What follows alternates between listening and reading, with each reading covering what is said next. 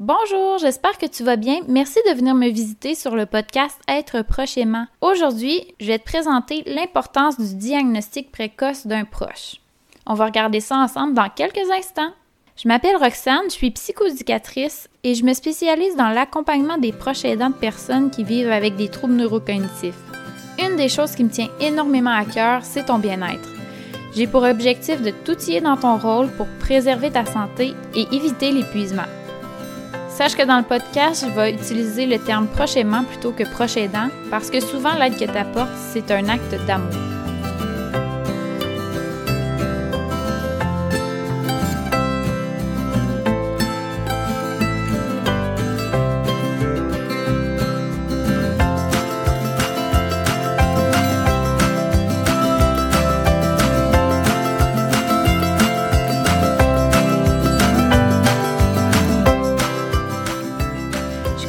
Réalité puis je sais pas non plus si ton proche a déjà obtenu son diagnostic de trouble cognitif. Par contre, je voulais sensibiliser les gens de l'importance d'être à l'affût de certains signes précurseurs des troubles. Je voulais faire ça parce que c'est reconnu qu'un diagnostic précoce va avoir un impact positif chez la personne qui a obtenu le diagnostic, mais aussi sur son entourage, donc toi qui es prochainement. Je suis consciente que chaque expérience est différente, puis que dans la réalité, c'est pas nécessairement facile d'obtenir un diagnostic précoce.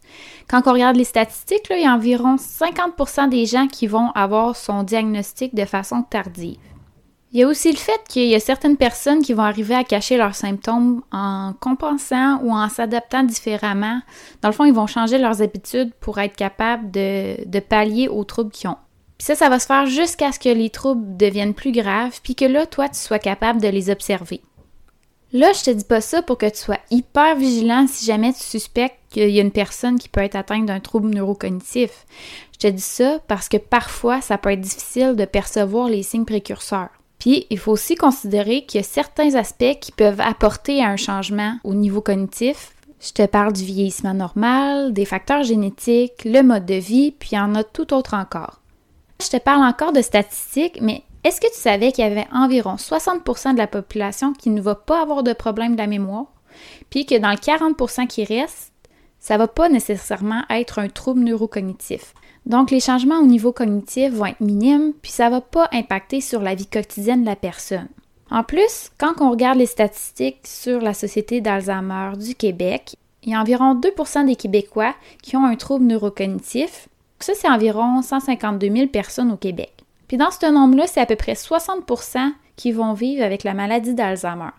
C'est pour ça qu'on n'entend pas nécessairement parler des autres types de troubles neurocognitifs, mais ils sont autant importants. Ce qui m'a marqué en lisant ce sujet, c'est de voir que pour chaque personne qui a un diagnostic, il va y avoir de 1 à 3 prochainement qui va l'accompagner. Ça, ça en fait du monde. D'où l'importance d'être là pour toi. Ceci dit, je vais maintenant te donner de l'information en lien avec les différentes pertes cognitives. Comme ça, tu vas pouvoir savoir qu'est-ce qui est normal, qu'est-ce qui ne l'est pas en lien avec le vieillissement. J'ai pris les différentes informations sur le site de la Fédération québécoise des sociétés Alzheimer. Le lien, tu vas pouvoir le trouver dans la description de l'épisode. Comme ça, si jamais tu veux le consulter pour avoir plus de détails, ça va être plus facile euh, de retrouver l'information. Je savais pas trop comment te présenter le tableau en fait parce que euh, je voulais que ce soit le plus simple possible pour faire la comparaison. Finalement, j'ai décidé de te présenter un aspect à la fois de ce qui est normal et ce qui devrait t'amener à te poser des questions. Au quotidien, qu'est-ce qui peut être observé chez une personne qui va avoir des pertes de mémoire euh, liées au vieillissement, qui vont être plus normales, c'est qu'en fait, elle va rester autonome, elle va être capable de faire ses tâches habituelles, de faire ses sorties, elle va avoir si on peut dire, une vie normale. Tandis qu'une personne qui va avoir des pertes significatives va avoir plus de difficultés au quotidien, elle va avoir des difficultés à suivre sa routine, à accomplir des tâches habituelles. Par exemple, elle peut avoir de la difficulté à se faire à manger, chose qui n'était pas présente avant.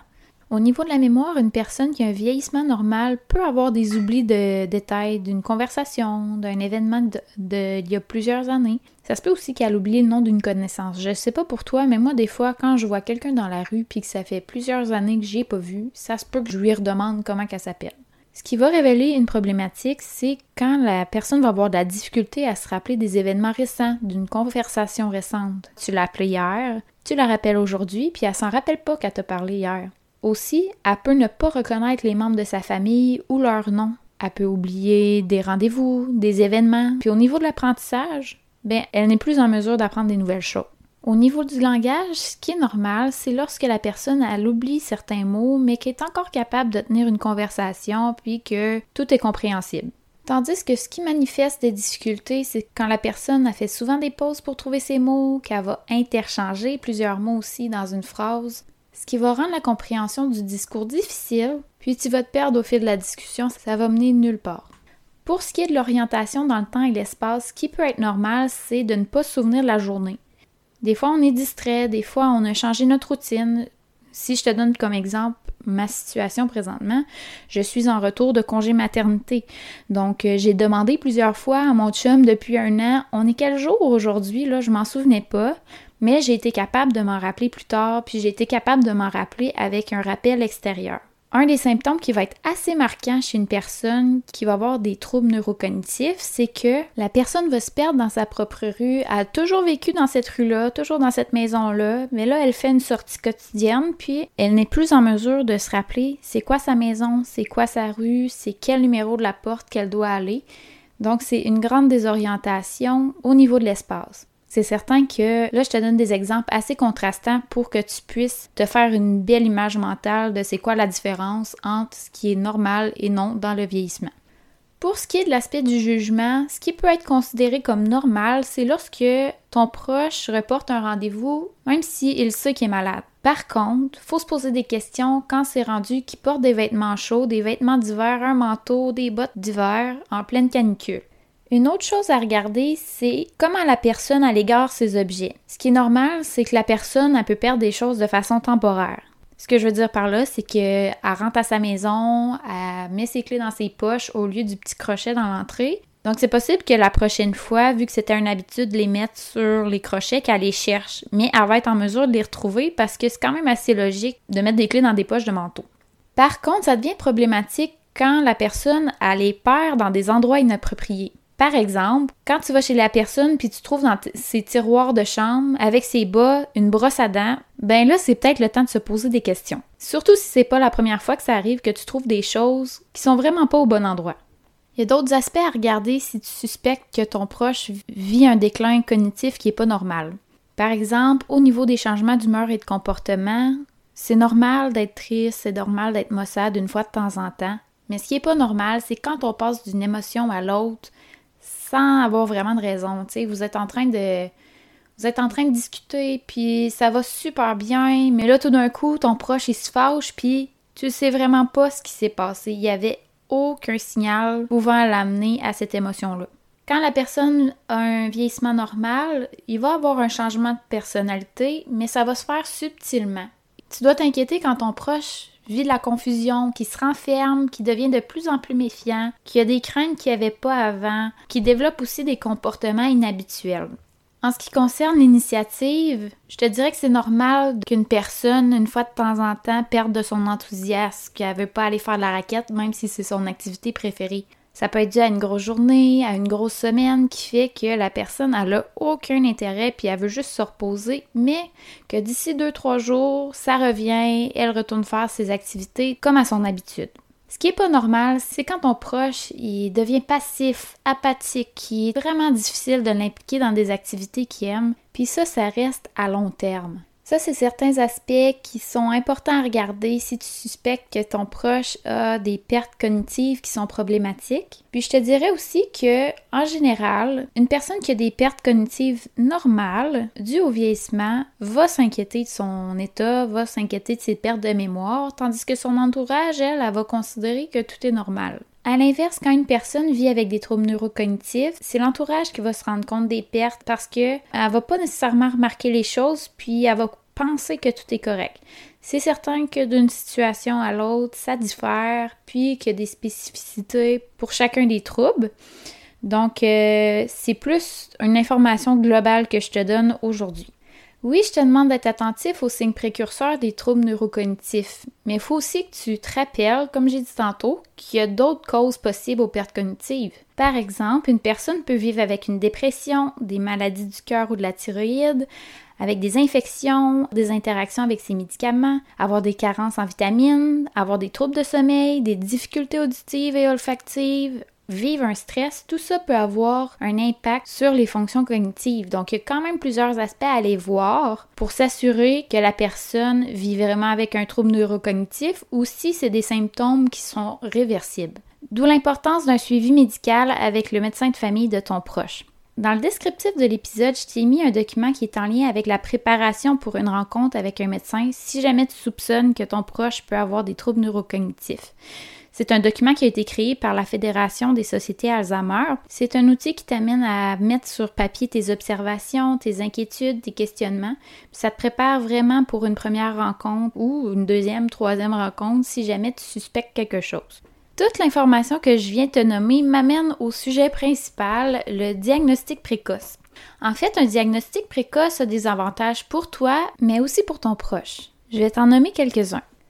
D'avoir un diagnostic tôt dans les troubles neurocognitifs, ça permet à ton proche de pouvoir participer dans les décisions quant à sa situation. Qu'est-ce qu'il veut comme soin? Qu'est-ce qu'il veut comme vie? Est-ce qu'il va continuer à travailler s'il est encore sur le marché du travail? C'est où qu'il va mettre son énergie? Est-ce qu'il veut faire plus de projets qui l'intéressent? Est-ce qu'il aimerait accomplir des choses avant la détérioration de son état? C'est quoi les plans de vie qu'il veut faire avec toi? Dans le fond, tout ça te permet de mieux comprendre ce que ton proche veut, puis aussi d'être moins dans une impasse quand tu dois prendre des décisions à sa place. Ça te permet aussi de discuter avec lui de tes limites dans les capacités à t'occuper de lui à long terme. Si par exemple, tu n'es pas à l'aise de donner des soins d'hygiène comme le bain, faire des changements de culotte de protection, ben, tu peux lui expliquer que si ça arrive, toi, tu vas faire appel à de l'aide externe. En fait, c'est vraiment d'ouvrir un dialogue pour te permettre de vivre plus doucement ton rôle de prochainement. Quand c'est possible de prendre des décisions à deux, ça fait un beau travail d'équipe, puis aussi ça enlève le sentiment de culpabilité quand des décisions plus sérieuses, comme je disais tantôt, sont à prendre. C'est aussi un bon moment pour remplir les documents légaux avant que la personne devienne inapte. J'ai déjà vu des proches aidants devoir remplir les documents lorsque le proche était déjà inapte, puis je vous dirais que les démarches ont été assez longues et les papiers étaient très difficiles à trouver dans la maison de leurs proches. De le faire d'avance peut enlever un poids et à l'entourage aussi. Quand je parle de documents légaux, je, je te parle de mandat de protection, qui était avant appelé mandat en cas d'inaptitude, puis il y a les directives médicales anticipées. Je vais faire une recherche pour toi pour voir s'il n'y a pas d'autres documents qui seraient pertinents à remplir dès que tu as le diagnostic de ton proche. Si je trouve quelque chose d'intéressant, c'est certain que je vais t'en parler dans un autre épisode. Tantôt, je te disais que ton proche allait pouvoir s'impliquer dans les décisions au niveau des soins. Un exemple de ça, c'est qu'il va pouvoir décider s'il utilise des médicaments ou des thérapies alternatives pour ralentir l'évolution de sa maladie. Parce que pour l'instant, il n'y a aucune solution curative. Puis toi et ton proche, vous allez pouvoir vous impliquer dans des interventions dites non pharmacologiques pour permettre de mieux vous adapter aux changements à venir, de diminuer votre stress, puis aussi de diminuer les risques d'apparition de comportements qui sont liés aux troubles neurocognitifs. Pour toi, de savoir rapidement ce qui se passe te donne l'opportunité d'aller mieux t'informer sur ce qui s'en vient, sur ton rôle, c'est quoi les différents changements possibles d'observer selon les différents types de troubles neurocognitifs, c'est quoi les possibles défis à venir? Oui, tu t'en vas vers l'inconnu, parce que tu sais pas comment, puis quand les changements vont apparaître chez la personne que t'aide, la personne que t'aimes. Par contre, plus tu es informé, plus tu es outillé à intervenir, à accompagner dans le changement. Ça permet aussi une meilleure adaptation aux situations nouvelles et donc une diminution de ton risque d'épuisement. Ça peut aussi permettre à ton proche de rester le plus longtemps possible à la maison, que ce soit avec toi ou non. Puis ça, c'est bénéfique pour ton proche parce que c'est un endroit qu'il connaît puis où il se sent en sécurité. Un autre avantage d'avoir un diagnostic précoce, ça te permet d'avoir accès à des programmes ou à des services que tu n'as pas accès si le diagnostic n'est pas fait. Donc, je te le redis, si jamais tu suspectes que ton proche a un trouble neurocognitif, réfère-toi à ton médecin ou à son médecin de famille pour qu'il puisse faire une évaluation clinique complète de la situation ou informe-toi aussi à la Société Alzheimer de ta région. Fais-toi confiance, tu es la personne la mieux placée pour observer puis décrire les changements que vit ton proche. Même si je te parle de diagnostic précoce, si tu as un doute, peu importe l'évolution de la maladie chez ton proche, peu importe où est-ce qu'il est rendu dans ses symptômes, va chercher de l'aide, va chercher un diagnostic. Comme ça, ça va te permettre d'entrer dans, le dans les services auxquels tu as accès. Puis aussi, ça va te permettre de mieux comprendre ce qui se passe, euh, d'avoir des contacts aussi pour si tu as besoin d'aide, euh, si tu as besoin de soutien. Ça t'offre une possibilité de rencontrer d'autres prochainement, d'autres personnes qui vivent une situation similaire ce qui peut enlever un peu de ton isolement, de tes inquiétudes. Donc, euh, c'est pas mal ça pour aujourd'hui. Je sais que j'ai pas abordé les différents troubles neurocognitifs. Donc, si jamais c'est de l'information qui t'intéresse, tu peux aller voir sur le site de la Fédération québécoise des sociétés Alzheimer. C'est une vraie mine d'or d'informations. Je vais te faire un épisode en lien avec la définition des troubles neurocognitifs prochainement, mais je tenais à aborder d'autres sujets avant. Je tiens à préciser que si tu te sens dépassé par ton rôle, c'est important de consulter des ressources de ta région pour pouvoir évaluer ta situation, mais aussi pour obtenir un soutien qui est adéquat en fonction de ce que tu vis. Je t'invite aussi à t'abonner à mon podcast pour voir quand il va y avoir de nouveaux épisodes qui vont sortir, puis si possible le partager aussi pour que je puisse outiller le plus de prochainement possible. Je te remercie pour ton écoute aujourd'hui. Puis si jamais tu as des questions, des commentaires ou des sujets que tu aimerais que j'aborde dans un autre épisode, si jamais tu es un prochainement puis que ton vécu t'a amené à te dire Hey, ça là, j'aurais aimé ça savoir avant, partage-le moi, comme ça je vais pouvoir utiliser ton expérience pour guider d'autres prochainement dans leur rôle.